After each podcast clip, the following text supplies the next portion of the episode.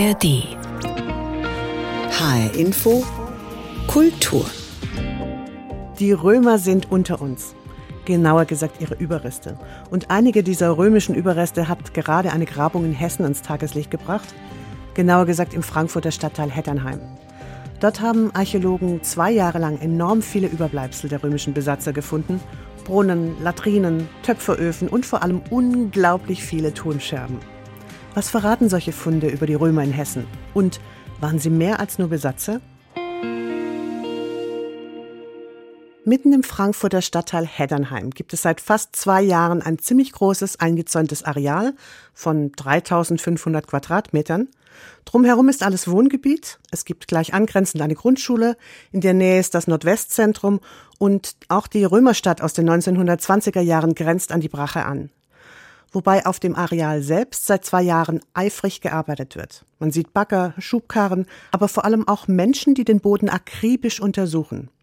Das sind Mitarbeiter des Frankfurter Denkmalamts und mit dabei auch der leitende Grabungstechniker Rolf Skripczak, Ihnen habe ich gefragt, warum Sie denn mitten in einem Wohngebiet überhaupt gegraben haben. Naja, die Gesamtfläche insgesamt von einem Hektar ist zur Bebauung schon seit langem ausgeschrieben. Das ist eine der großen Freiflächen, die wir in Heddernheim noch haben, die in den 50er Jahren nicht mit der Nordweststadt überbaut wurden. Ja, und auf der Fläche wissen wir eben, dass es da sehr viele römische Funde gibt. Die Hälfte der Fläche wurde in den vergangenen Jahrzehnten bereits ausgegraben und jetzt stand die Restfläche an und die habe jetzt ich machen müssen. Und gab es da jetzt irgendeinen Anlass, warum Sie gerade jetzt gegraben haben? Also das Grundstück selber ist ein Bauantrag vorhanden. Das Grundstück soll mit Wohnbebauung und Tiefgarage bebaut werden. Und in dem Zuge werden die römischen Befunde natürlich zerstört. Aus dem Grund müssen wir sie vorher ausgraben und dokumentieren. Dann haben Sie alle Zeit der Welt. Naja, alle Zeit der Welt ist natürlich über. Es kostet ja auch Geld. Man muss ja halbwegs ein bisschen wirtschaftlich bei der ganzen Sache natürlich auch noch denken. Aber unsere Teams sind recht klein. Also wir sind auf dieser recht großen Grabung für unsere Frankfurter Verhältnisse sind wir zu viert insgesamt. So, Sie kommen also auf dieses Gebiet, Sie wissen, da ist irgendwas. Wie gehen Sie denn vor? Das ist immer überall das Gleiche. Erstmal muss mit einer großen Maschine, mit einem großen Bagger der Oberboden abgetragen werden. Der Oberboden ist in den vergangenen Jahrhunderten durchmischt worden, verrührt worden, zerstört worden. Die Gelände waren bis in die 50er Jahre war das alles Acker. Das heißt, die Landwirte haben dort gepflügt. Das heißt, die oberen 60, 80 Zentimeter sind zerstört und müssen mit der Maschine großflächig runtergenommen werden. Ich sagte immer so spaßeshalber bei den, bei den Archäologen, das wichtigste Werkzeug auf der Grabung ist ein Löffel nämlich der Baggerlöffel. Der muss erstmal Masse entfernen. Und dann erzeuge ich somit ein Planum, das heißt eine horizontale Ebene, in deren Aufsicht ich dann alle möglichen römischen oder egal wie gearteten Befunde erkennen kann. Mich würde mal interessieren, was haben Sie denn eigentlich jetzt gefunden? Wir haben zwei herausragend große Steingebäude, die vermutlich in einem öffentlichen Zusammenhang stehen. Wir sind ja direkt neben den Westthermen. Naja Gott, und was gehört rund um eine Badeanlage dazu? Ein Hotel, Gastronomie, Spa, irgendwas in der Richtung. Und das sind zwei große Gebäude. Eins davon hat dann auch tatsächlich teilbeheizten Bereich mit einer Fußbodenheizung. Ja, es gibt einen großen Steinkeller, der sehr ungewöhnlich ist, der möglicherweise auch als Kultkeller angesprochen wird. Wir haben insgesamt sieben Töpferöfen auf dem Gelände, von denen drei hervorragend schön erhalten sind. Und dann gibt's natürlich sehr, sehr viele wirtschaftlich genutzte Gruben, ein Keller, Brunnen sind tiefe Löcher, die mit Erde verfüllt sind. Soweit ich weiß, stehen Archäologen total auf Brunnen. Warum? Je tiefer der Befund, desto mehr Spaß macht's natürlich. Brunnen oder was wir sehr viel in Heddern haben, haben sind Latrinen, also Plumpsklos. Die waren auch bis zu vier Meter tief. Was da reinfällt, bleibt meistens drin. Das holt man nicht wieder raus. Aus entsprechenden Gründen halt. Ne? Und was haben Sie jetzt aus diesen Latrinen und Brunnen alles rausgeholt? Wir haben Holzerhaltung, wir haben Ledererhaltung, wir haben aber auch Speisereste, Kirschkerne, Traubenkerne, Gurkenkerne. Also wir können viel, viel mehr nachweisen als in einem normalen Bodenmilieu, wo diese organischen Dinge natürlich alle schon vergangen sind. Wir haben große Mengen an ganze Keramikgefäße dabei, die fallen halt weich, wenn sie reinfallen. Ne? Es gibt halt immer wieder Befunde, da sind besonders viele Trinkbecher drin muss man dann immer überlegen, warum sind genau in der Latrine Trinkbecher drin. Kann natürlich mit einer öffentlichen Nutzung im Bereich von einem Gastronomiebetrieb zu tun haben. Ne? Klingt Wie, wahrscheinlich, ja. Genau, richtig, es klingt wahrscheinlich. Jetzt wenn ich an Römer denke und an Latrinen, dann denke ich ja eher an solche großen Anlagen, wo mehrere Menschen nebeneinander sitzen und da ihre Geschäfte machen, also im wahrsten Sinne. Mhm. War das jetzt auch so eine Latrine, wo mehrere gleichzeitig drauf wurden? Nein, das ist eigentlich, was wir haben in erster Linie sind Plumpsklos. Okay, Sie hatten vorher gesagt, Sie haben auch organische Materialien, Leder, Holz, aber auch Kerne von Gemüsen, haben Sie gesagt. Also, Kann man irgendwelche Aussagen schon treffen, allein anhand von diesen Funden, die noch gar nicht ausgewertet sind? Die meisten Obstsorten, die wir heute so kennen, haben alle erst die Römer mitgebracht. Es gibt vorher also keine Walnuss, es gibt keine Pfirsich, es gibt keine Mirabelle, es gibt keine Oliven. Erst die Römer haben die mitgebracht. Und dann ist es natürlich durchaus spannend, die nachzuweisen. Ne? Sie haben schon erwähnt, dass Sie unglaublich viele ganze Gefäße, aber auch Scherben gefunden haben. Was ist denn das für eine Dimension? Was hat man da also rausgezogen? Wir jetzt? haben jetzt ungefähr von dieser laufenden Maßnahme grob über den Daumen 10 Tonnen Fundmaterial ungefähr. 10 Tonnen? 10 Tonnen, ja. Aber die Römer sind eine Wegwerfgesellschaft, wie wir. Keramikgefäße haben hier bei uns in den römischen Provinzen den Stellenwert von der PET-Flasche. Das ist häufig sehr viel Einwegmaterial dabei, das wirklich Amphoren, die aus, auch aus Italien oder aus Spanien kommen, wenn die leer sind, werden die weggeworfen. Da hat man nichts mehr damit gemacht. Wir kennen ja verschiedene Arten von Keramiken oder Hinterlassenschaften von Römern. Mhm. Manche sind unglaublich schön bemalt und hochartifiziell, also wo man wirklich denkt, boah, das ist richtig Handwerkskunst. Und dann halt auch so die typische Römerdipsche, die man hier auf dem Feld auch oft findet. Was waren das für Sachen, die Sie jetzt rausgezogen haben? Das ist natürlich die allgemeine Gebrauchskeramik. Das ist das Zeug, was in Hetternheim auch auf unserer Grabungsfläche selber von den Römern produziert wurde. Natürlich gibt's dann immer das gute Geschirr auch noch, was man dann nur sonntags eben auf den Tisch stellt. In römischer Zeit sind es dann die sogenannten Terrasigilaten. Das ist eine sehr schöne, hochglänzende rote Ware, wo es relativ wenig Produktionsstätten eigentlich gibt davon. Die kommen aus Frankreich, aus dem Rheinland. Das sind also große Produktionszentren, die dieses Sonntagsgeschirr dann sozusagen überall an die Märkte ausliefern und das Ganze dann halt auch hier in Heddernheim dann äh, genutzt wurde. Ich weiß, dass ganz viel von den Funden erst noch richtig angeguckt werden müssen, ausgewertet werden, datiert, womöglich mhm. Reste zusammengebappt werden zu wieder intakten Vasen und, und Gefäßen. Aber haben Sie jetzt bei der Grabung schon irgendwas gefunden, wo Sie gesagt haben, Mensch, ich glaube, das ist was Besonderes. Ja, also wir haben gerade am Anfang der Grabung haben wir ein paar sehr ungewöhnliche Keramikgefäße für unsere Gegenden hier gehabt. Das sind dann sogenannte Trierer Spruchbecher, unglaublich fein gearbeitete Keramikgefäße mit zwei Millimeter Wandungsdicke nur, die dann eigentlich wie mit einer kleinen Tortenspritze winzig weiße Punkte aufgesetzt bekommen haben, wo dann Trinksprüche auf dem Gefäß dann drauf standen. Wir haben hier die erste Hälfte des zweiten Jahrhunderts eine regionale Spezialität, die sogenannte Wetterauer Ware, die in Niet produziert wurde. Eine unglaublich dünnwandige Keramik, die mit roter Engobe bemalt wird, die mit dem Schwamm getupft wird, wo Motive aufgemalt werden. Also es gibt auch figürlich bemalte Ware dann dabei. Die haben wir natürlich auch im Spektrum mit dabei. Zehn Tonnen Material, die Sie jetzt auswerten müssen.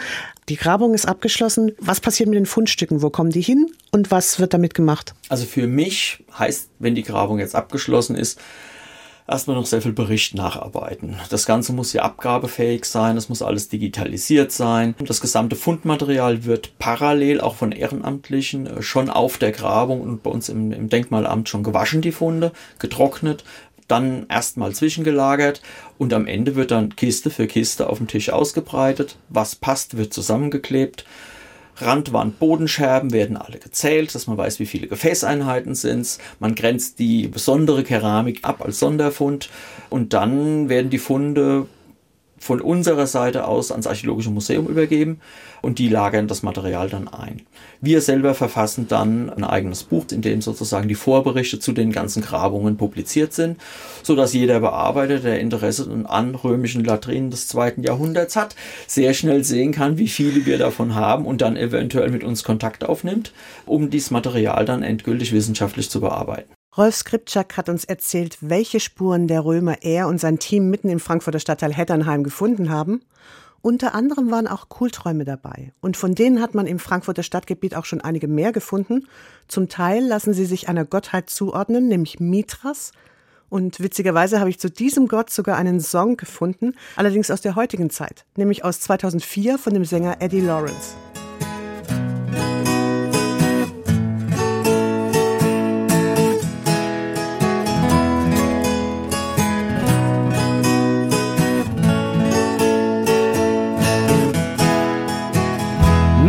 Mithras, Mithras, Mithras, oh Mithras, light of my soul. Mithras, Mithras, Mithras, oh Mithras, making me whole. Conceived by a virgin in ancient Persia, a place now known as Iran. Der Gott Mithras soll also die Seele erleuchten, einem ein Zuhausegefühl vermitteln, heißt es da, und er komme ursprünglich aus Persien, dem heutigen Iran. Und tatsächlich hat der Sänger über die Herkunft dieses Gottes ganz gut recherchiert. Der Mithras-Kult kommt tatsächlich ursprünglich aus Vorderasien. Aber irgendwie hat er es durch die Römer auch bis nach Hessen geschafft und wurde, zum Beispiel im Frankfurter Stadtteil Hetternheim, ungefähr im zweiten Jahrhundert nach Christus auch hier verehrt. Wir haben vorher schon gehört, warum im Frankfurter Norden mitten in einem Wohngebiet archäologisch gegraben wurde, auf den Spuren der Römer. Und es klang auch schon an, dass gerade dieses Gebiet im heutigen Stadtteil Heddernheim für Archäologen kein unbekanntes Terrain ist. Darüber habe ich mit der Leiterin des Frankfurter Denkmalamts, Andrea Hampel, gesprochen.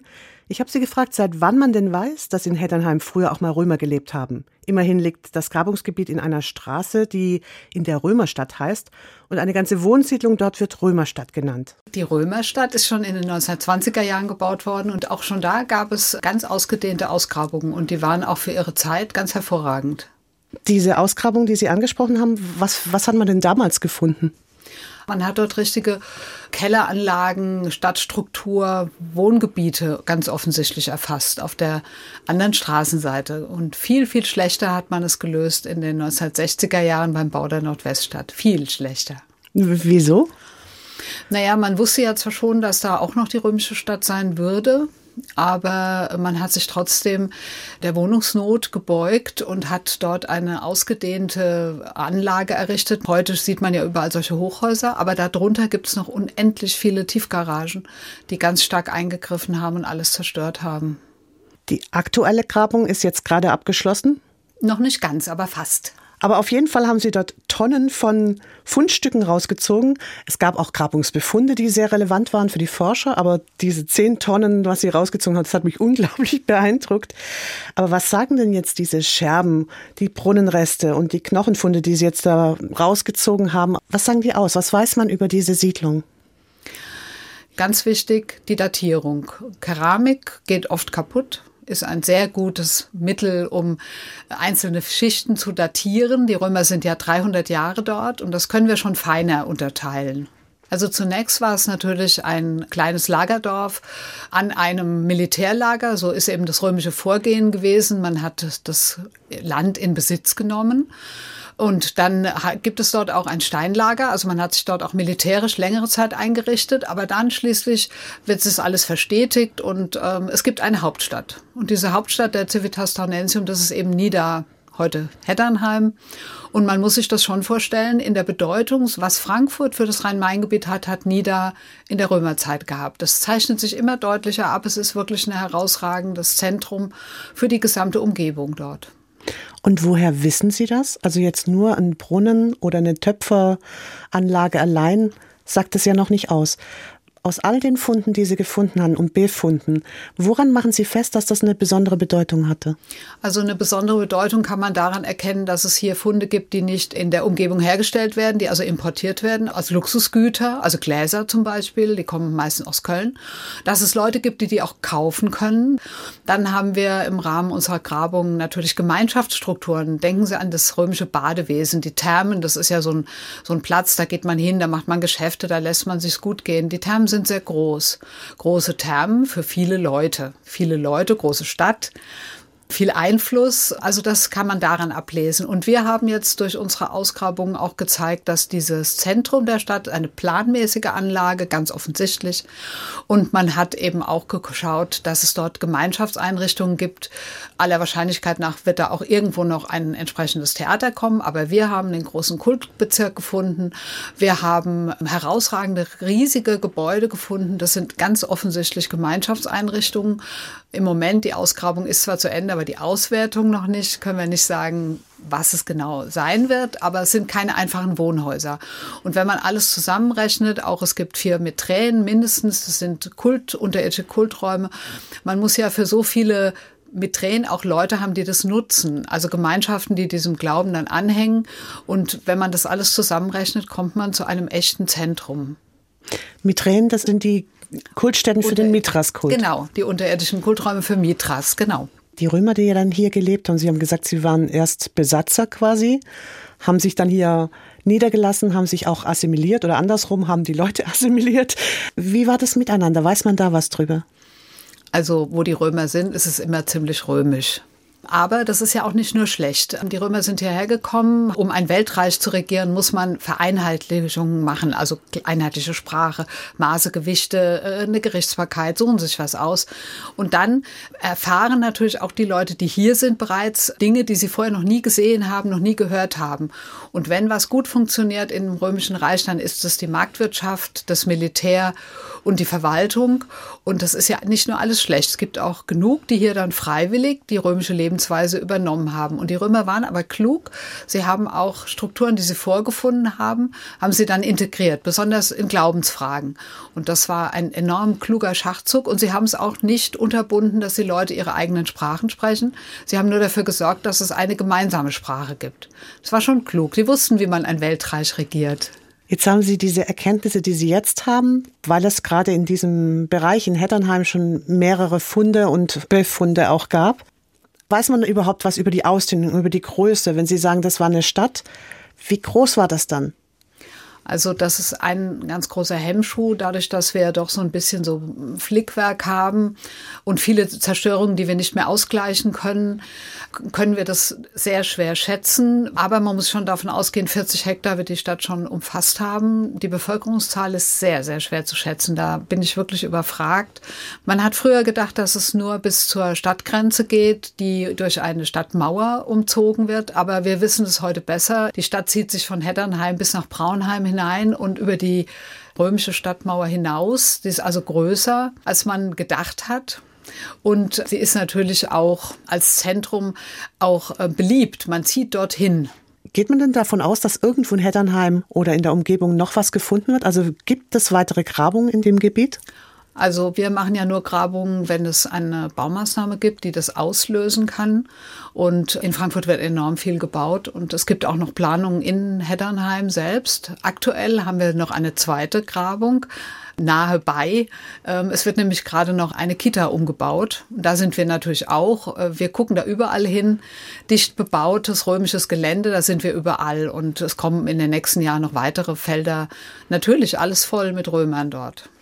Ich sehe so ein leichtes Funkeln in Ihren Augen. Sie freuen sich schon drauf, oder? Selbstverständlich. Gehen wir mal von diesen Grabungen in Heddernheim weg und schauen mal auf ganz Hessen. Was haben denn die Römer überhaupt in Hessen gemacht? Sie haben in allererster Linie einen Limes errichtet, der heute Weltkulturerbe ist. Dann haben sie dort natürlich die militärischen Befestigungen aufgereiht. Das läuft ja um die Wetterau herum. Es ist ja ein Riesenbauprojekt gewesen. Dann haben sie natürlich schon Kultur gebracht. Also es gab einen enormen Zuwachs an Erkenntnis jeder Form. Die Römer waren darauf eingerichtet, landwirtschaftlich viel bessere Erträge äh, zu erzeugen. Sie waren sehr viel besser eingerichtet, aus fremden Märkten alle möglichen Güter bis hierher zu bringen. Und das ist natürlich geblieben in unserer Gegend. Und dann gab es natürlich die Bereiche, die außerhalb des Liebes liegen. Das war das Barbarenland als die Römer herkamen und Besatzungen waren, da haben ja trotzdem Menschen schon vorher hier gelebt. Waren das dann die Vorfahren der Hessen? Naja, die Vorfahren der Hessen, da gibt es ja immer das Stichwort die Katten, die da äh, genannt werden. Aber es gibt viel mehr solche Gruppen. Wir kennen die nicht alle. Auf jeden Fall war es dünn besiedelt und die waren sich auch nicht alle so grün. Also die hatten keine gemeinsame Vorstellung, wozu sie gehören, sondern sie waren sehr kleinteilig orientiert. Also die Römer sagen ja schon, sie sind Römer, römische Bürger, ganz klar. Aber die Katten sind halt die Katten und äh, die Sweben sind die Sweben und die sind sehr kleinteilig. Die haben zwar hier das Land natürlich landwirtschaftlich genutzt, aber auf einer völlig anderen Ebene. Also für die waren die Römer schon ein Kulturschock, das muss man sagen. Und einige haben sich auch sofort dieser römischen Lebensweise angeschlossen. Und dann gibt's natürlich die Hardliner, das ist ja klar, die wollen das auf gar keinen Fall, die wollen auch nicht das Beste nehmen und das Schlechte lassen. Dann gibt's natürlich noch Territorialstreitigkeiten, wie das eben so ist. Aber gegen so eine richtig ausgedehnte und ausgerüstete römische Armee ist es sehr, sehr schwierig. Die Römer, die wussten schon auch, wie man sowas erobert. Sie hatten ja genug Erfahrung. Das Reich ist ja riesengroß. Vor den Römern lebten also schon andere Völker hier im heutigen Hessen, hat uns die Amtsleiterin des Frankfurter Denkmalamts Andrea Hampel erzählt. Unter anderem die Katten. Die Römer kamen dann nach Hessen, waren also erstmal eine Besatzungsmacht und natürlich fanden das nicht alle Einheimischen so toll. In unserem Archiv habe ich eine Geschichte gefunden, die das Verhältnis der Urhessen, also der Katten, zu den Römern ganz gut widerspiegelt. Mein Kollege Wolf-Dieter Mauder hat sie schon vor einiger Zeit vertont. Es ist jetzt schon eine Weile her, da hatten die Römer wieder einmal großen Ärger mit unseren Vorfahren, den Katten. Kein Wunder, denn den Urhessen passte es ganz und gar nicht, dass die Römer auf ihre Jagdgründe spitzten, anstatt brav hinter dem Limes zu bleiben. Also war Kampf angesagt. Und um den Eindringlingen aus dem Süden erst einmal zu zeigen, was eine hessische Harke war, überrannten die Katten den Limes kurzerhand und kamen erst in Belgien zum Stehen. Da wurde allerdings weder hessisch gesprochen, noch gab es Handkäs oder Ebbelboy, also blieb nichts als der Rückzug. Dem römischen Kaiser Caracalla waren solche Ausflüge seiner Gegner höchst zuwider. Er wurde ernstlich böse, was seinen Hofstaat in Angst und Schrecken versetzte. Diese Handvoll Barbaren wollten ihm, dem rachsüchtigsten, gewalttätigsten und ausschweifendsten Herrscher, den die Welt je gesehen hatte, auf seiner breiten Nase herumtanzen? Das ging zu weit. Im Frühjahr 213 ließ er in Mainz ein riesiges Heer losmarschieren, das mit den Katten kurzen Prozess machen sollte, denn für den 6. Oktober war in Rom schon die Siegesfeier vorgesehen. Aber obwohl der Kaiser selbst den Befehl führte, war gegen unsere Vorfahren nicht anzukommen. Den bis an die Zähne bewaffneten Römern ließen sie im hessischen Dschungel keine Chance. Sie stellten ihnen Fallen und verdroschen einzelne Trupps gnadenlos. Der 6. Oktober nahte mit großen Schritten, aber Caracalla kam nur mit kleinen voran. Der Angstschweiß lief ihm über sein pickliges und vernarbtes Gesicht. Einen Triumphzug ohne Sieg das konnte selbst er sich in Rom nicht leisten. Sollten seine grausamen Tage noch nicht gezählt sein, dann musste er mit den Katten verhandeln. Schon kurze Zeit später brach eine Delegation auf mit einem lateinisch-hessischen Dolmetscher, die dem Kattenfürsten die Vorschläge des Kaisers unterbreitete. Unsere Vorfahren sollten römische Bürger werden, mit allen Rechten und mit allen Pflichten, ergänzte der schlaue Fürst, der keine Lust hatte, an das Finanzamt in Rom Steuern zu zahlen oder jeden Samstag in der Therme zu baden. Auch für die harten Sitze im Amphitheater waren die hessischen Hinterbacken nicht geschaffen, und wer von seinen kühnen Kriegern wollte gar schon lesen oder schreiben lernen? Nein, danke. Dieses Sonderangebot war keins. Wenn ihr Römer schon wollt, dass wir euch siegen lassen, beendete der Fürst das Gespräch, dann kostet das mehr als ein paar freundliche Worte. Mit diesem Dickschädel war nicht zu verhandeln. Schweren Herzens musste die Delegation ihren Kaiser um ein paar Goldsäcke erleichtern. Dafür durfte der in Rom seinen Triumph feiern, und unsere Vorfahren konnten sich in Ruhe und Frieden abends einen Shoppen mehr gönnen. Tja, offenbar waren schon die Urhessen einem guten Shoppen nicht abgeneigt und pfiffig genug, dass sie ihn auch kriegen konnten. Und das war HR Infokultur. Den Podcast finden Sie auf hrinforadio.de und in der App oder auf der Website der ARD Audiothek. Dort gibt es übrigens auch noch andere Sendungen rund um die alten Römer, unter anderem eine Folge von Mr. Wissen to Go mit dem Titel Dickpics und Penisketten bei den alten Römern. Klingt doch auch spannend, oder? Mein Name ist Yvonne Koch.